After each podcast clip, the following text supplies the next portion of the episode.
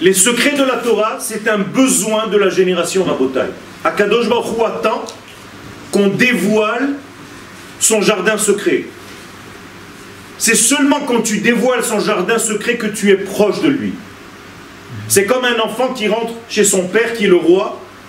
L'enfant peut rentrer dans toutes les chambres. Alors qu'un serviteur a peur de rentrer dans certaines chambres. Alors ça dépend comment nous servons à Kadosh Baruch. Si nous le servons comme des esclaves qui ont peur, eh bien on n'ouvre pas toutes les chambres. Et je vous l'ai dit tout à l'heure, chacun se contente de ce qu'il a. Et il fait son petit travail tranquille, religieux.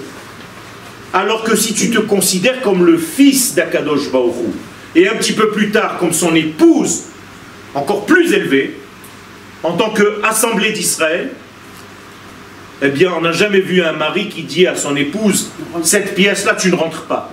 Ça ne veut rien dire. Akadosh Baruch attend de nous que nous puissions ouvrir toutes les portes de son jardin secret. Ou comme un fils et après comme une mariée. Et le Zohar nous dit Beda Sifra de Ihu Sefer HaZohar. Par ce livre, Rabbi Shimon Bar Yochai nous dit, Allah Shalom, qui est le Zohar, Yifkun Israël min galuta berachamim. Les enfants d'Israël vont sortir de l'exil avec miséricorde, sans avoir de peine.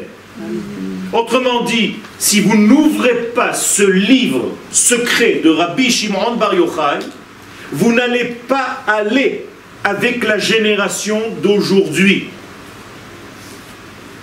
Autrement dit, la manière d'étudier la Torah doit changer aujourd'hui pour justement obéir aux paroles de Rabbi Shimon Bar Yochai. C'est sympathique d'allumer des veilleuses pour lui, mais si tu ne fais pas ce qu'il te demande,